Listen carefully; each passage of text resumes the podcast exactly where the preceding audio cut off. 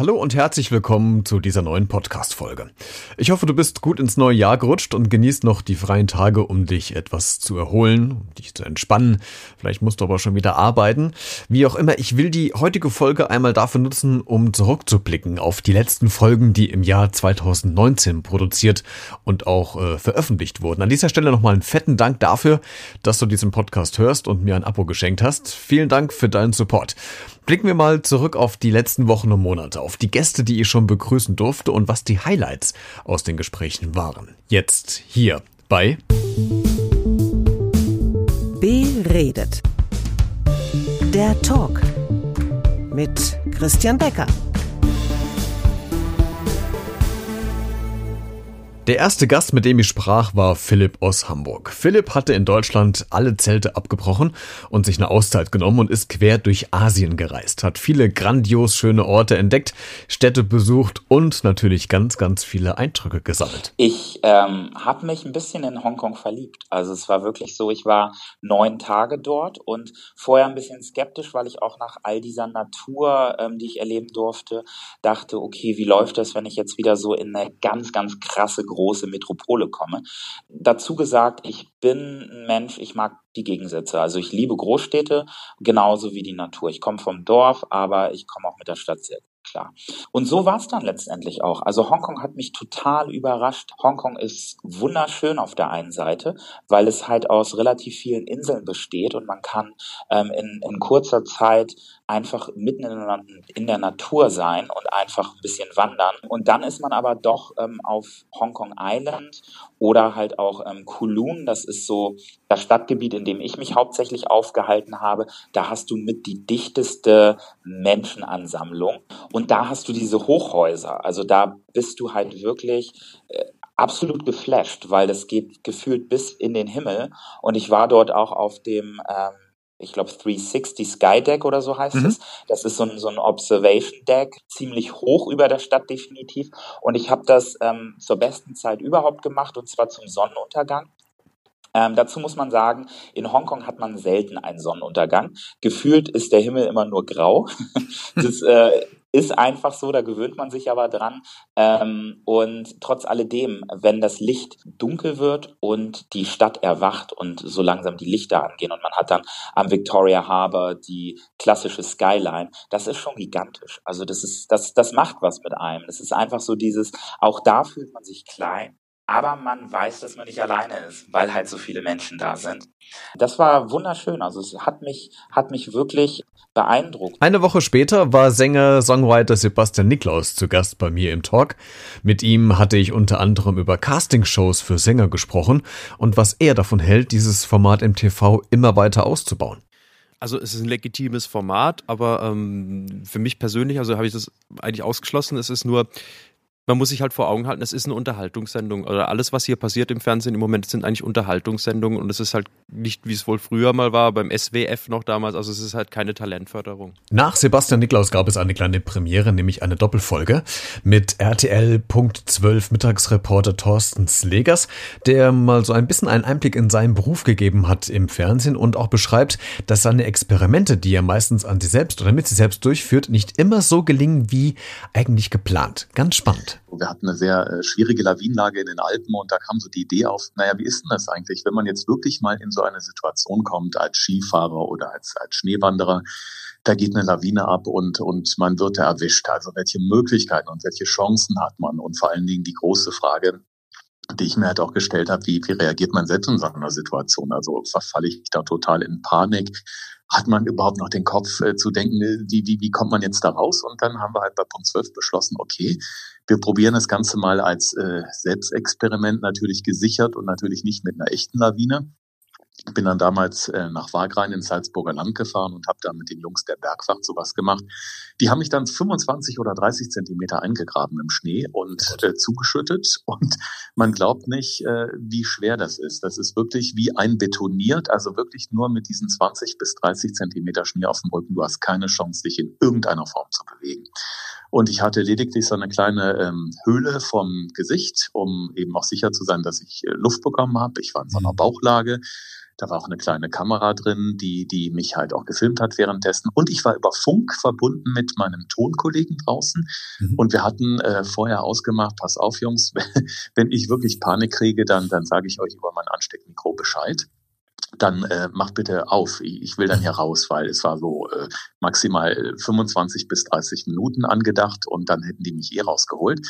Ja, und ich lag halt da drin und ähm, du, du verlierst halt wirklich jeden Bezug zur Zeit. Und obwohl ich Luft holen konnte, es ist sehr bedrückend, weil sobald der Schnee halt drauf ist, du hörst mhm. nichts, du fühlst nichts, du bist wirklich wie eins zementiert.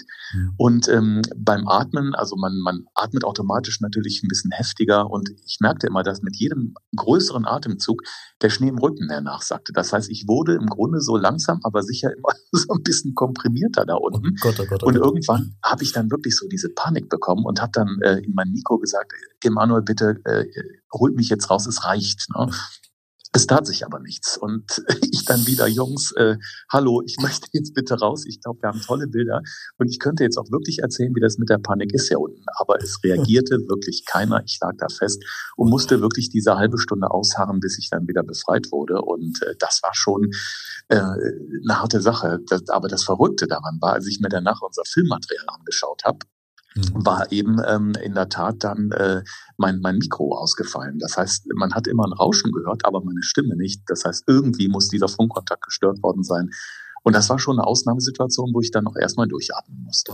Ein junger Mann mit einem außergewöhnlichen Nebenjob war zu Gast im Talk.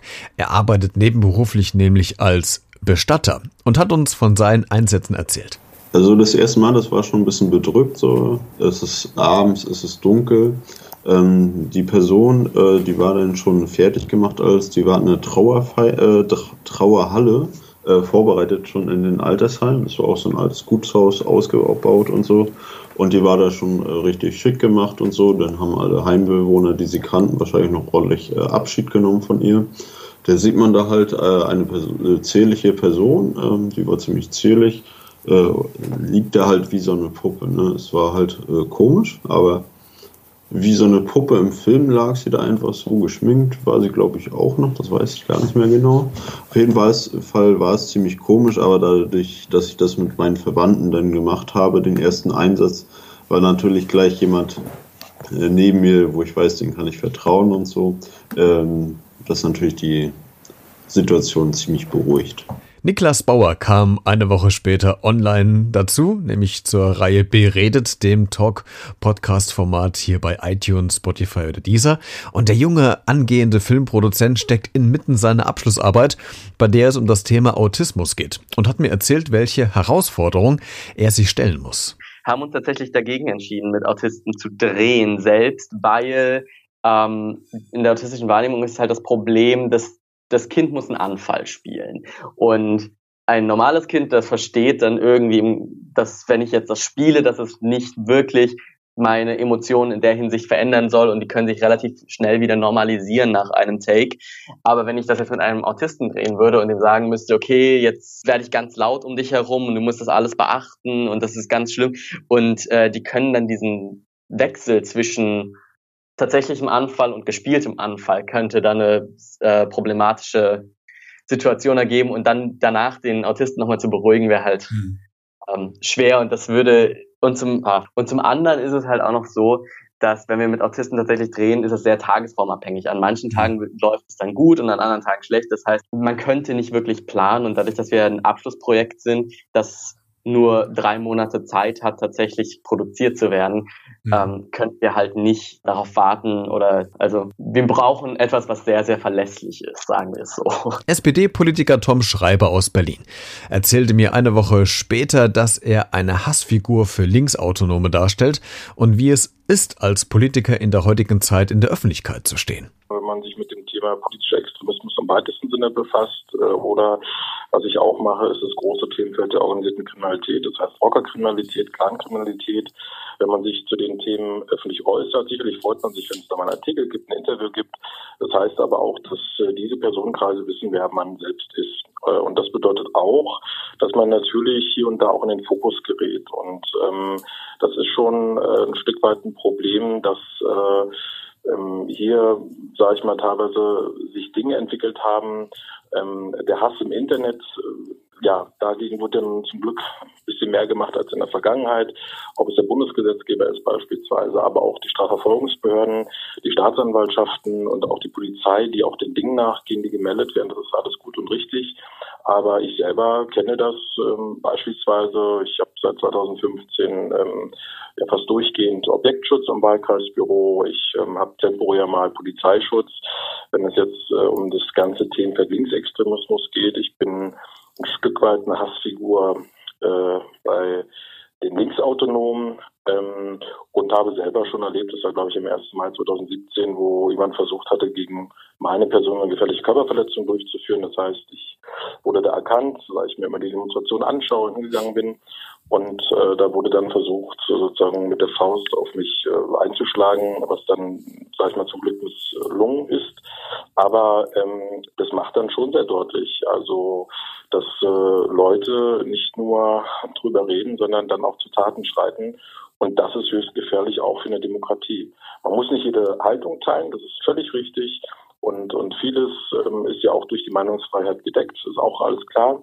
Aber ich glaube, da wo auch Gewalt äh, im Mittelpunkt steht, im Vordergrund steht, ist wirklich äh, nicht nur die rote Linie überschritten, äh, da müssen auch alle Demokraten wahrsten Sinne des Wortes auch zusammenstehen. Er ist ein leidenschaftlicher Bäcker und hat es mit seinen jungen Jahren schon zu etwas ganz Großem gebracht. Ronny Vogel aus Süddeutschland war Mitte Oktober zu Gast und äh, mit ihm habe ich über frische Backwaren, TV-Kochshows und über seine Leidenschaft zum Beruf und warum er sich dafür entschieden hat, Bäcker und Konditormeister zu werden. Ähm, ich habe Praktikas freiwillig gemacht. Also es gab einmal diese Pflichtpraktikas, wo man von der Schule vorgeschrieben hat, hier, ja, du musst eine Woche lang ein Praktikum machen. Und ähm, da habe ich damals als Ergotherapeut ein Praktikum gemacht und einmal als Altenpfleger, was mir auch echt Spaß gemacht hat. Und dann dachte ich mir aber irgendwann mal so, hey, warum nicht Bäcker? Bäcker klingt irgendwie so interessant und irgendwie interessiert es mich. Und eigentlich hat es überhaupt nicht zu mir gepasst, weil ich hatte auch damals äh, Leistungszweig, überhaupt nichts mit Hauswirtschaft oder was weiß ich. Mhm. Und dann habe ich ein Praktikum gemacht und mir hat es so viel Spaß gemacht und dann war für mich klar, gut, ich werde Bäcker, weil mir macht es einfach Spaß. Und ähm, bis jetzt bin ich froh, dass ich es gemacht habe, weil es gibt, glaube ich, nichts Wichtigeres, wie dass die Arbeit einen eben Spaß macht. Sie ist die Fachfrau für alles, was sich rund ums äh, Thema Menschen und unser Verhalten dreht. Sie wird immer wieder mein Gast sein, wenn es ähm, ums Thema Psyche, Psychologie geht. In der ersten Folge mit ihr, mit Martina Bertino, haben wir über das Thema Ängste und Halloween gesprochen, was Angst eigentlich ist und warum wir Männer leider nicht mehr das starke Geschlecht sind. Äh, Frauen sind deswegen deswegen äh, erschrecken sich deswegen häufig mehr, weil das so einen soziokulturellen Hintergrund hat. Also letztendlich ist aber so die Ausprägung, also wer sich eher, wer eher Angst hat, das ist äh, bei Männern und Frauen eigentlich gleich. Also wir haben da keine Unterschiede bei Angststörungen zum Beispiel. Mhm. Aber Frauen erschrecken sich häufig häufiger, weil ihnen das so beigebracht wird. Als Frau erschrecke ich mich einfach mehr. Also das heißt, ähm, ich, das hat halt ja auch immer was davon, im Zweifelsfall für so eine Frau, wenn ich mich erschrecke, dann kommt vielleicht jemand und ähm, rettet mich oder so. Also das hat hm. einen sehr ähm, ja, gesellschaftlichen Touch, warum wir uns als Frau zum Beispiel mehr erschrecken. Mhm. Ähm, Männer unterdrücken ihre Schreckreaktion da eben ganz häufig, aber ähm, wenn wir wirklich erschrocken werden, dann gibt es eigentlich keinen Unterschied zwischen Männern und hm. Frauen. Das wäre eigentlich meine Anschlussfrage noch gerade gewesen. Erschrecken sich quasi die Geschlechter unterschiedlich? Also ich könnte mir vorstellen, dass, dass Frauen wahrscheinlich, um jetzt ein Klischee zu erfüllen wollen, eher vielleicht schreien, Männer aber vielleicht eher äh, zucken. Äh, gibt es da irgendwie Unterschiede tatsächlich bei der Ausführung des, des Erschreckens? Nee, also es gibt ja drei Schreckreaktionen, die wir haben. Das wäre ähm, Flucht, das ist so das Klassische. Dann gibt's Erstarren und dann gibt's Angriff. Mhm. Und ich weiß, die Männer würden jetzt gerne hören, sie gehen mehr in den Angriff. Aber sorry, Jungs, das leider nicht so. Also das, ähm, nee, das, das passiert leider nicht. Die Reaktion ist ähm, situationsspezifisch auch so ein bisschen, aber häufig eher ähm, ganz, ja, sehr situationsspezifisch. Also das heißt, mhm. ähm, das ist so, wenn ich halt eben das Gefühl habe, ich, ähm, also die, die erste Reaktion, die wir häufig zeigen in so einer Situation, ist halt Flucht. Hm. Weil das, weil da, dazu setzt der Körper eine Angstreaktion ja an. In der 15. Folge gab es prominenten Besuch aus der Politik. Der ehemalige CDU-Politiker Wolfgang Bosbach hat mit mir über seine Tennisleidenschaft, die Entscheidung der Gerichte, wenn es um Beleidigung gegenüber Politiker geht und über den politischen Nachwuchs in der CDU gesprochen. Also da ist noch viel Luft nach oben, weil ich ja selber sehe, wie schwer wir uns tun. Über, es gilt jetzt äh, über alle Bevölkerungsschichten hinweg Menschen dafür zu begeistern, sich parteipolitisch zu engagieren. 25, 30 Prozent geben zu Protokoll, sie seien politisch interessiert oder sehr interessiert. In Deutschland sind knapp zwei Prozent der Bevölkerung Mitglieder einer Partei. Und gerade, ich sehe das ja auch zu Hause, äh, bei, äh, den, bei den jungen Leuten ist es sehr schwierig, ähm, sie zu mobilisieren, obwohl ich viele treffe, die sind politisch interessiert, sind politisch informiert. Aber wenn man sagt, willst du nicht in der Jungen Union mitarbeiten oder in anderen politischen Jugendorganisationen, haben viele eine Distanz. Ich sehe das ja bei meinen drei Töchtern. Also Caroline ist ja die älteste, ist ja sehr aktiv, ohne dass ich sie dazu gedrängt habe. Die macht aus Begeisterung in der Jungen Union mit.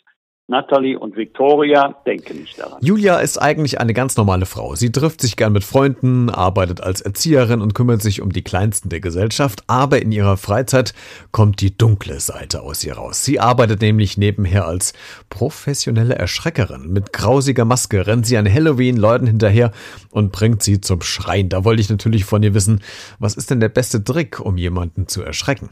Man guckt also einfach erstmal nach, ob sie sich unbeobachtet fühlen, würde ich sagen.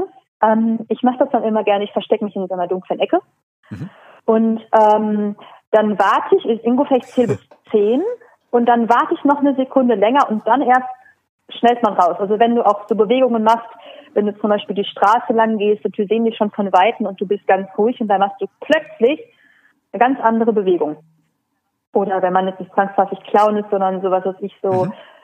äh, wie so eine Samara aus, aus Ring oder sowas, wenn man sich so ganz unnatürlich halt einfach bewegt oder sowas. Das äh, macht den Menschen halt einfach auch Angst. Annika Schäfer ist ausgebildete Synchronsprecherin und hat ähm, im Gespräch mit mir verraten, wie der Job eines Synchronsprechers, einer Synchronsprecherin überhaupt funktioniert, wie eine Ausbildung in diesem Beruf verlaufen kann. Außerdem gab es einen kleinen bekannten Einblick beim Synchronisieren einer erotischen Szene und sie hat erklärt, warum manchmal die Brustnippel beim Synchronisieren völlig im Weg sind. Wir hatten allerdings in der Ausbildung auch eine Sexszene, einfach um das zu lernen, wie man tatsächlich so Kussgeräusche und sowas macht, weil viele denken ja, das würde irgendwie voraufgenommen werden oder die nehmen das Original oder so. Nein, auch das dürfen wir machen. Wir dürfen dann tatsächlich unseren Handrücken küssen und irgendwie darum sutschen und also das war ich muss tatsächlich sagen, Hemmung entwickle ich da null, weil ich in dem Moment einfach so frustriert war. Ich werde es nie vergessen. Ich wurde drei Wochen lang aufgezogen, weil ich immer nur gesagt habe, dieser verflixte Nippel. Und alle nur gesagt haben, hä, was war denn los? Ich so, naja, ich hatte eine lesbische Szene und äh, meine Frau hat an der anderen Frau an ihrer Brust rumgesaugt. So, und dann finde mal den richtigen Moment für diesen Moment. So. Also ich habe da bestimmt drei Minuten lang immer wieder versucht, da auf den Punkt dieses zu machen und es wollte nicht klappen und ich habe irgendwann nur geschrien, dieser blöde Nippel! Und alle waren so, ja, war dir das jetzt nicht irgendwie peinlich? Ist so wie denn peinlich? Ich war nur wütend, ich hatte überhaupt keine Zeit jetzt irgendwie da peinlich oder Hemmung zu entwickeln oder also das haben wir gemacht, aber das heißt, jetzt man übt tatsächlich also die, die Kussgeräusche also anhand dieses, des Handrückens. Ja. Wie machst du es? Beschreibst du? Du nimmst den Handrücken und dann? Und dann äh, versuche ich, ich mache es tatsächlich äh, hier bei dieser leichten Biegung zwischen Zeigefinger und Daumen. Also wenn man das quasi so Ja, dass da so ein bisschen offen ist, weil ja. ich glaube, dann geht das leichter, die untere Lippe wieder loszuwerden, weil du kannst ja nicht ewig dran rumsaugen. Ja. Und dann mache ich die einfach dran und dann halt los, wie so ein Küsschen halt irgendwie. Das klappt mal besser und mal schlechter. Das ist halt auch so leider das Problem. Freddy aus Nordhessen ist ein Mann mit einem großen sozialen Herzen. Er kümmert sich zusammen mit anderen in seiner Freizeit um die Menschen, die womöglich am Rande der Gesellschaft stehen und die von anderen wenig bis zum Teil keine Beachtung geschenkt bekommen. Die Barber Angels bieten kostenlose Haarschnitte für Menschen ohne ein Zuhause an, inklusives Essen und Getränke. Und in eigens erstellten Westen stehen die Friseure bereit und äh, das ist zuweilen ziemlich emotional, wie Freddy mir erzählt hat. Ich musste dann zum Beispiel die Geschichte von jemanden, den das Schicksal nicht gerade ja, gesegnet hat, musste ich dann anderen Menschen immer wieder erzählen, immer wieder ähm, ja, vorlesen mhm. und tun und erklären, mhm. damit es damit die einfach motiviert sind, mitzumachen. Und ähm, die Leute, die das dann gehört haben, die haben das vielleicht zwei, dreimal gehört. Aber ich musste das über das Jahr gesehen, weil ich habe das ja jährlich gemacht. Mhm. Wenn das eine Projekt fertig war, habe ich das nächste genommen mhm. und äh, musste dann diese Geschichte tausende Male erzählen. Und irgendwann geht dir das halt einfach nah, wenn du mitkriegst, dass da ein kleiner 13-jähriger Junge ist, der im Körper von einem Sechsjährigen steckt, der mindestens schon 60 Mal eine Vollnarkose bekommen hat. Mhm. Und, und du weißt, der wird einige Sachen in seinem Leben niemals so erleben und genießen, wie du es in deinem Leben schon hattest. Mhm. Und das macht einen natürlich äh, ziemlich nachdenklich, ne? Und äh, reflektiert. Und das macht einen dann, ganz genau, das macht einen ziemlich nachdenklich und man steht da und reflektiert sein eigenes Leben und macht. Und da kann das dann auch mal sehr schnell passieren, dass du dann selber einfach nicht mehr genug Energie hast, um andere Menschen mit anzuzünden, um dir zu helfen. Millionen von Nachrichten werden täglich über Smartphones, Tablets und PCs versendet. Die meisten sind relativ harmlos. Andere aber haben es ordentlich in sich. Da wird geflirtet und sich angeheizt und es geht zuweilen auch ordentlich zur Sache. Sexting war ein großes Thema im November und zu Gast war Medienpsychologe Andreas Klein aus Köln, der uns über seine Forschungsarbeit zum Thema Sexting berichtet hat und zu diesen Ergebnissen kam er. Genau, die explizite Aussage ist erstmal, Mal, dass sich äh, ganz viele Jugendliche zwischen 14 und 21 mehrmals im Monat am Sexting beteiligen und das sind knapp 32 Prozent. Man kann also abzählen, dass äh, fast jede dritte Person sich mehrmals im Monat äh, mit dem Thema Sexting beschäftigt und sich daran beteiligt und dass äh, durch die Bank weg fast jeder zweite es auf jeden Fall einmal im Jahr gemacht hat. Also am Sexting beteiligen sich fast alle. Das kann man auf jeden Fall schon mal sagen. Dann kann man äh, darüber hinaus sagen, äh, dass sich äh, Mädchen wie Jungs, ich habe ähm, binär gearbeitet, also äh, das heißt, ich habe zwar in meiner Studie ähm, alle Geschlechter abgefragt und habe auch das Feld für die Selbstbestimmung offen gelassen. Meine Stichproben waren aber ähm, bis auf die äh, Jungs und Mädchen, die sich so selbst definiert haben, so gering, dass ich leider keine Aussagen über andere Geschlechter treffen kann. Und deswegen habe ich mir ganz viele Sachen getrennt voneinander angeschaut, äh, was Mädchen und Jungs anbelangt. Und ähm, da gibt es äh, fast keinen Unterschied in der Beteiligung am Sexting. Es gibt dann eher die Unterschiede, ähm, warum, also Gründe ähm, beim Sexting, die unterschiedlich sind. Wenn man sich da die Mädchen und die Jungs anschaut, dann kann man sagen, dass sich äh, die Mädchen ähm, den Grund nennen, um eine andere Person heiß zu machen, am meisten vertreten sind, das sagen die Mädels, und weniger, ähm, um eine Aufnahme von einer anderen Person zu bekommen oder mich währenddessen selbst zu befriedigen. Und das bei den Jungs ganz anders. Bei denen ist es weniger der Grund, eine andere Person heiß zu machen und vielmehr die Gründe, damit sie auch eine ähm, Aufnahme der anderen Person bekommen oder sich dabei selbst befriedigen. Das ist so der größte Unterschied zwischen den Mädchen und den Jungs was die Gründe anbelangt. Sonst gibt es ganz kleine Unterschiede, an wen ähm, zum Beispiel verschiedene Fotos oder Videos oder Textnachrichten gehen ähm, oder was ganz genau rausgeht, ob es mehr Bilder oder Videos sind. Da sind zum Beispiel ähm, die Textnachrichten ähm, bei Mädchen höher im Rennen als bei Jungs. Und ähm, bei Jungs äh, sind es dann eher, was erstellt wird, ähm, eher die Fotos und Videos, die bei den Mädchen geringer sind. Genau. Das sind so die großen Unterschiede. Die Apps, ähm, die ich in meiner Studie vor drei Jahren nochmal abgefragt habe, da war Snapchat für Sexting auf jeden Fall ganz weit vorne. Da würde ich behaupten, dass nach dem Absturz von Snapchat und dem äh, abfallendem Hype unter den Jugendlichen das jetzt auf jeden Fall anders wäre. Da wären WhatsApp und Instagram auf jeden Fall ganz weit vorne. Eine TV-Show hat in diesem Jahr für einen riesigen Shitstorm im Netz gesorgt. Und es war nicht das Dschungelcamp. Pro7 hat sich als erster deutscher Privatsender getraut, eine Adaption von RuPaul's Drag Race aus den USA in Deutschland auszustrahlen. In der Show kämpfen Drag Queens um die Siegerkrone und moderiert wird das Ganze von Heidi Klum, Conchita Wurst und Bill Kaulitz von Tokyo Hotel. Dieses Trio sorgte im im Netz für ordentlich Trubel, denn man unterstellte ihnen, dass sie mit der Track-Szene eigentlich überhaupt gar keine Berührungspunkte haben, jedenfalls Teile von der Jury, und daher falsch eingesetzt wurden. Darüber habe ich unter anderem mit Berlins bekanntester Drag Queen gesprochen, Jessica Parker, und habe sie natürlich auch gefragt, was sie denn von der Show eigentlich hält. Ich bin positiv überrascht. Ich habe eigentlich von ProSieben erwartet, dass die so ein bisschen äh, vorgeführt werden, äh, dass das Wort Paradiesvogel fällt, schrill und bunt wird oft gesagt, aber Paradiesvogel habe ich noch nicht einmal gehört. Ähm, und ähm, die werden eigentlich wirklich ganz gut dargestellt, ähm, äh, recht, wie sagt man dazu, ja, adäquat zum echten Leben. Das finde ich ganz mhm. gut. Es wurde ja ähm, äh, in den Anmoderationen immer gesagt, so die besten Drags Deutschlands. Äh, das müssen sie auch sagen. Also willst du sonst sagen? Natürlich gibt es auch ganz, ganz viele andere großartige Drags in Deutschland. Ähm, und ansonsten hätte ich mir ein bisschen mehr Vielfalt gewünscht. Hm, es, ich finde, nichts, also nichts gegen die Teilnehmerin, aber ähm, ich finde, teilweise wird, ist es halt doch sehr amerikanische Travestie, ähm, so wie, wie es bei RuPaul auch stattfindet. Und ich finde, die deutsche Drag-Kultur hat halt doch noch viel mehr zu bieten, andere Dinge zu bieten. Und wir haben auch eine ganz andere Geschichte vom Tundentum angefangen in Berlin. Das ist sehr politisch. Ähm, und ähm, das ist mir zu amerikanisch teilweise. Ansonsten sind die Charaktere, ähm, die sind teilweise unterhaltend und ich kann ich nichts Schlechtes zu sagen. Vorweihnachtszeit ist ja die Zeit, in denen man die Wohnung oder das Haus hübsch weihnachtlich dekoriert. Es wird gekocht und gebacken, überall duftet es nach Teig, Nelken, leckeren Soßen und Braten.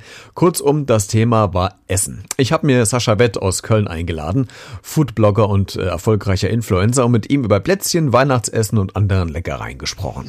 Schwierig. Also eins kann ich schon mal sagen, wir sind überhaupt keine Bockwurst- und Kartoffelsalat-Familie. Gab's noch nie, wird's nie geben. Äh, ich komme aus einer Familie von einem Haufen Hobbyköche, deswegen ist das bei uns eigentlich immer das Highlight. Und ähm, wir planen dann immer schon mit meinen Eltern und mit äh, meinem Mann und seiner Familie. Ich denke, mhm. es wird wieder, hm, ich weiß es gar nicht.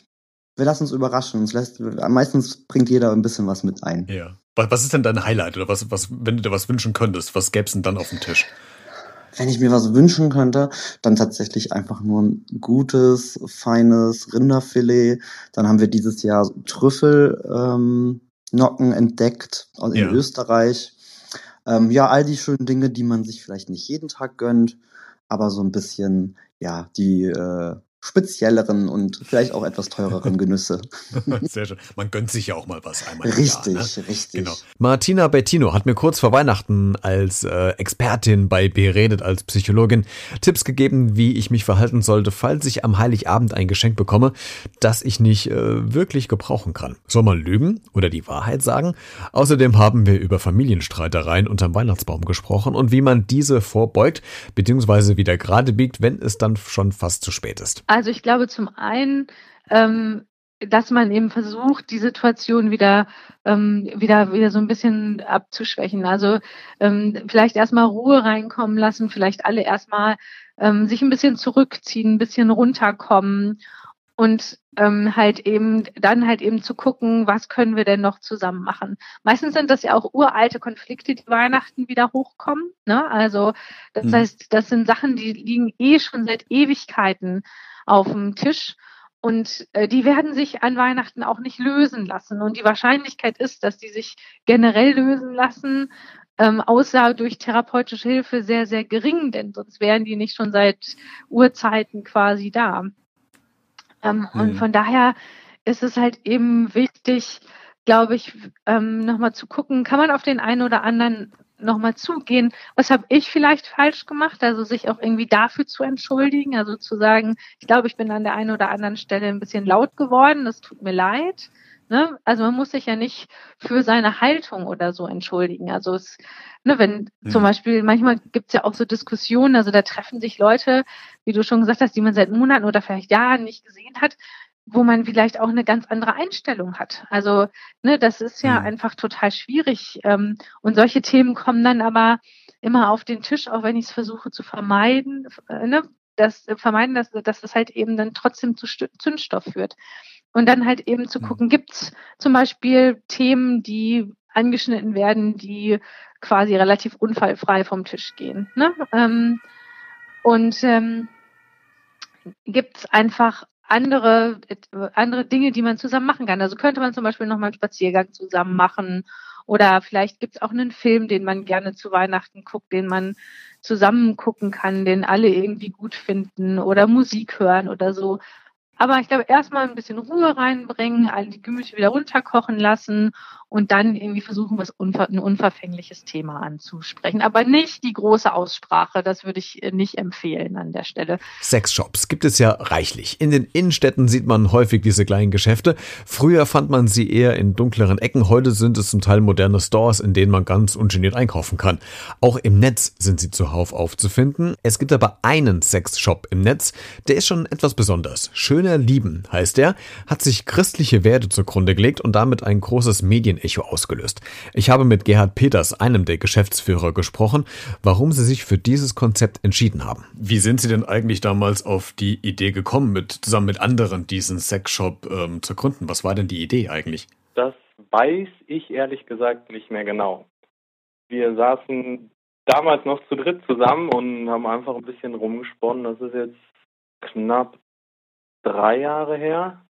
Also Silvester vor zweieinhalb, drei Jahren und haben uns überlegt, was können wir denn machen. Wir wollten ein Gewerbe aufmachen und hatten alle möglichen Ideen. Und irgendwie kam diese Idee auf. Ich weiß nicht mehr genau, wer von uns dreien die hatte und wir fanden das spannend, haben da so ein bisschen hin und her überlegt und haben uns gedacht, doch, das ist es, das machen wir. Ganz viele unterschiedliche Themen, Personen, Schicksale habe ich im vergangenen Jahr 2019 gefunden und euch versucht etwas näher zu bringen. Dabei sind ganz tolle Geschichten entstanden, die du mit Neugier zugehört hast. Vielen Dank nochmal dafür und vielen Dank auch ähm, für die vielen Likes, Abos, Kommentare, Meldungen und und und. Das ermutigt mich natürlich auch 2020 jede Woche donnerstags um 18 Uhr euch eine neue Geschichte präsentieren zu können. Ähm, nach wie vor freue ich mich über ein Abo bei iTunes, Spotify oder dieser, beziehungsweise Facebook oder Instagram, auch äh, über eine Bewertung.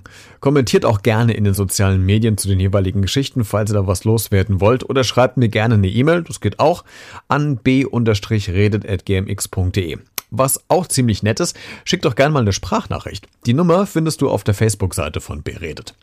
Ich wünsche dir jetzt für das neue Jahr alles Gute. Gesundheit, spannende Momente und Erlebnisse und dass du dich weiterhin gut unterhalten hier fühlst. Bis zur nächsten Ausgabe und bleib neugierig.